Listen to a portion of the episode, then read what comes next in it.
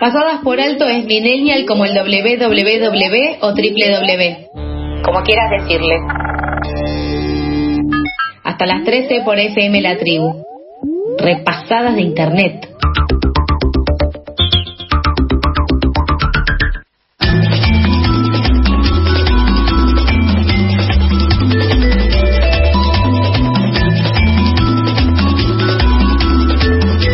Con Pasadas por Alto. Les recordamos que si quieren comunicarse con nosotros pueden hacerlo a través del 11 67 10 37 58, 11 67 10 37 58. También nos pueden escribir a nuestras redes sociales, Twitter e Instagram, arroba Pasadas por Alto, como por ejemplo Mailu Benítez, quien nos dijo eh, que para ella la tradición, o sea, la, la despedida de solteres, es una tradición anclada en esta cosa de, de despedir la soltería con todo eh, o sea, mandarse mil cagadas todas juntas, en medio en un plan de lo que pasa en la noche de solteres, queda en la noche de solteres. Sí, complicadas. O sea, picante ella. Es mucho, porque también eso eh, deriva obviamente en que a veces la gente se pasa un poco rosca y bueno, pueden pasar, no sé, accidentes como que un día antes de casarte te prenden fuego el pelo y es un garrón. Es un... Pero bueno, para salir un poco de este tema, eh, vamos a hablar con nuestro personaje de los viernes, en este caso eh, Martín Dardic. Él es humorista, también conocido como El Trinche. ¿Cómo estás, Martín? Charlie te habla. ¿Cómo va, Charlie? ¿Todo bien? Bien, muy bien. Eh, acá estoy con mi compañero Lautaro y bueno, estábamos viendo tu Instagram. Vimos que empezaste hace relativamente poco a subir videos a las redes. ¿Cómo se te ocurrió arrancar? ¿Sentís que esto de estar encerrados por la pandemia te ayudó a llegar a más gente? Sí, yo subía un par de videos a Instagram hace unos años, pero la verdad que no, solo lo veía mi vieja y capaz un par de familiares más, no lo veía mucha gente. Y en 2020, 2021 arranqué a subir a TikTok y ahí se, se empezó a mover muchísimo y, muchísima gente se está subiendo al barco. ¿Y recordás cuál fue tipo el primer video que, que la pegó que dijiste, uy, acá, acá arranqué? Eh, así como muy muy viral. Sí.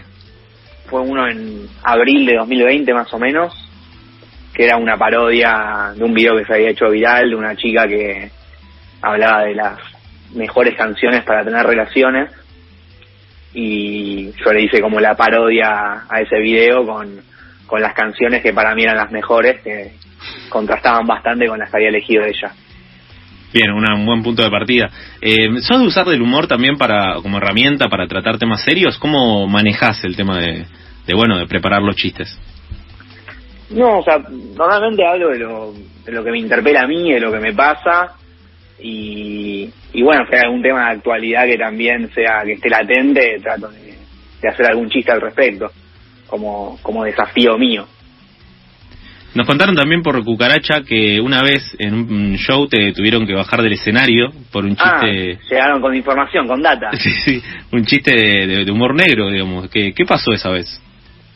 No, fue la verdad que yo hasta el día de hoy que no no entiendo bien cuál fue la, la razón puntual.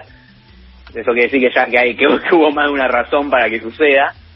Pero sí fue en un en un evento particular donde tenía que hacer media hora de, de show y por un tema de un malentendido eh, yo quería saber el target, digo, la gente que iba a ver en el show me han dicho toda gente joven, vale todo y cuando llegué no no, No era valía. lo que no era no valía todo, era lo que lo que lo que había pensado, mucha gente adulta, no no fue no fue muy cómodo y bueno, esos 30 minutos terminaron siendo 10 que cuando miré a mi derecha me estaban haciendo el gesto de che, anda, anda cerrando porque esto termina las trompadas, ¿sí, no?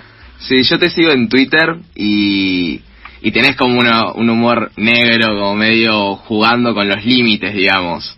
Eh, quería saber, y también veo- vi, vi muchos de tus videos, y quería saber cuál era ese estilo de, de tu comedia, tipo si tiene un estilo o, o cómo lo elegís transmitir o cómo lo elegís tra- eh, definir.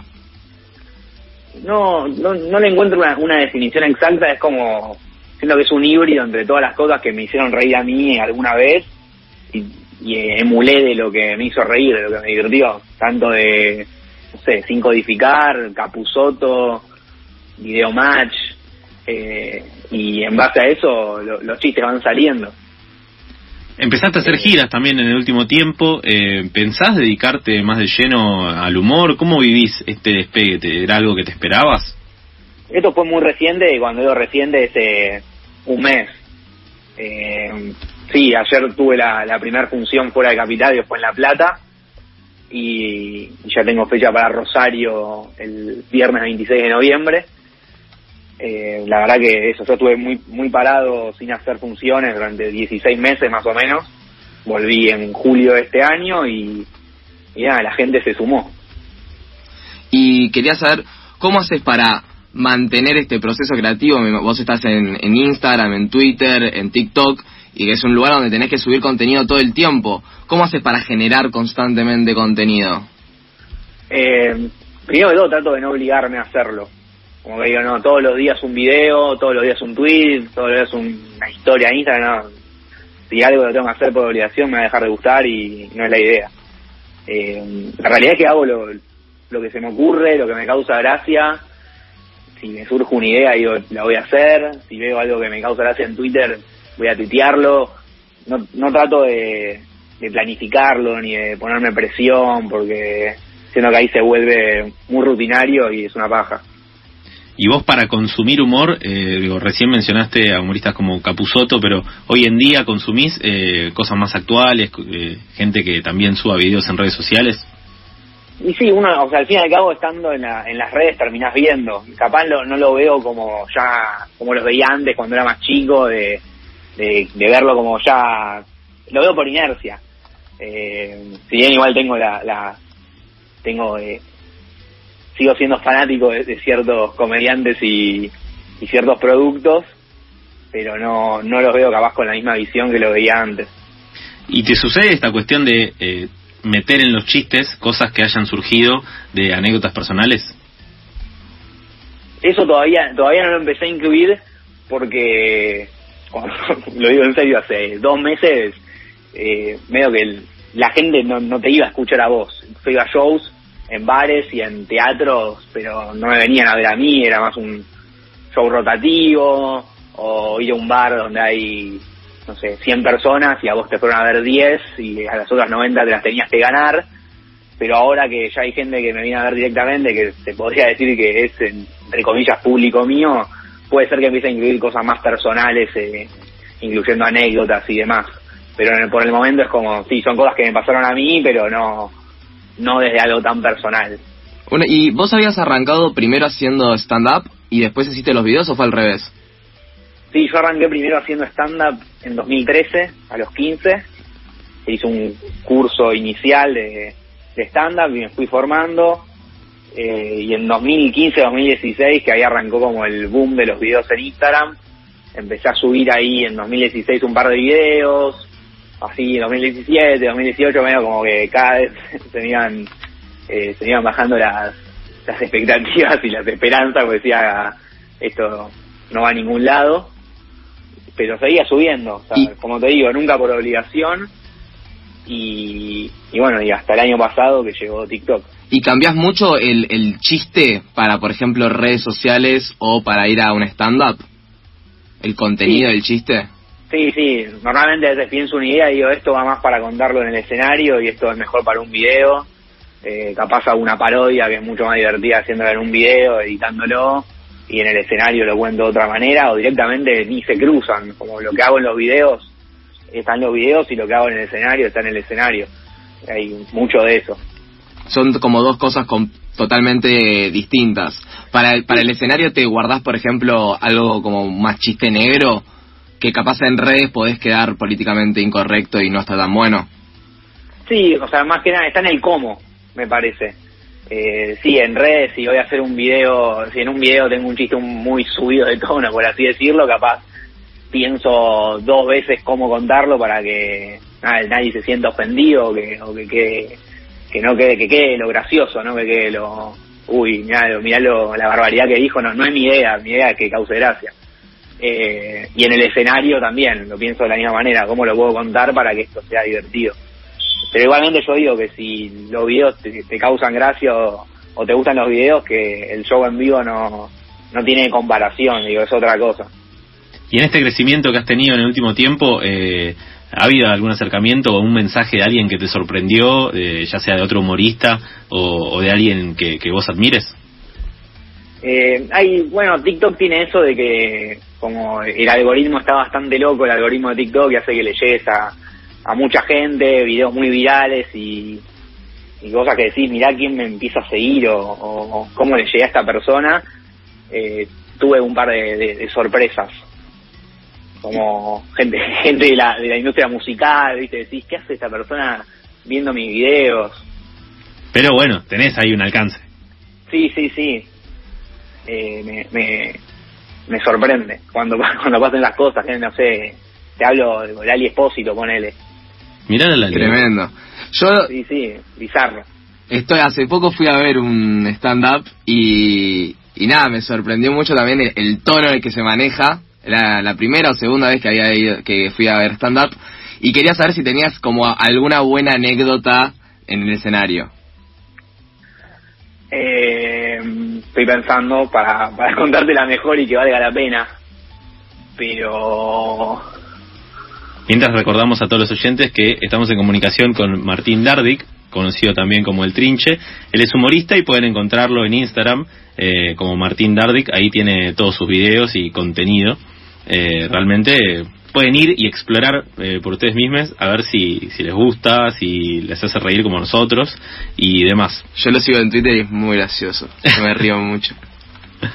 Con los retweets y él, y le pone un tweet arriba, es muy gracioso. tengo tengo una que esto esto pasó ayer.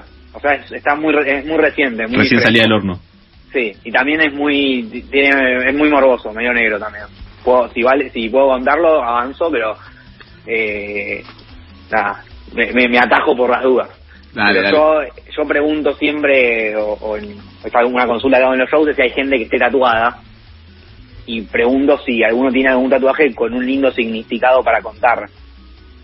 Y ayer en el, en el show en La Plata, una persona eh, me cuenta que, que tiene un tatuaje con un significado y le pregunto si le puede contar y me dice, sí, es un poco fuerte. Y le digo, bueno, contalo. Y me dice, con todos mis amigos tenemos tatuado en el brazo un mensaje que dice, Michetti, levantate.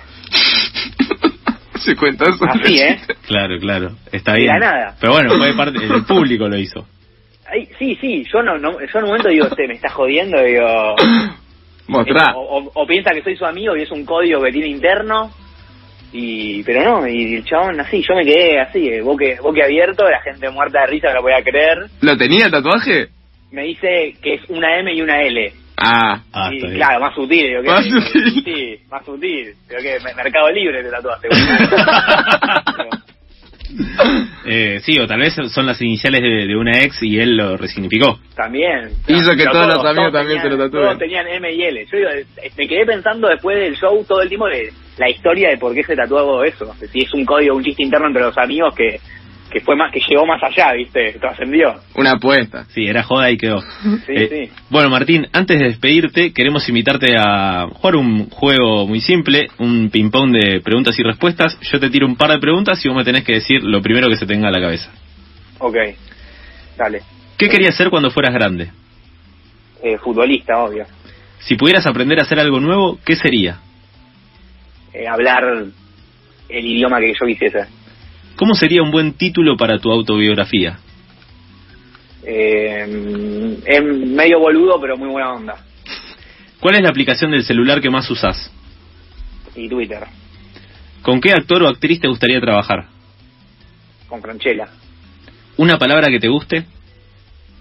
Cápsula. ¿Cuándo te diste cuenta de que estabas creciendo? Eh, uh, eso tiene mucha mucha interpretación, pero bueno, cuando me salieron pelos.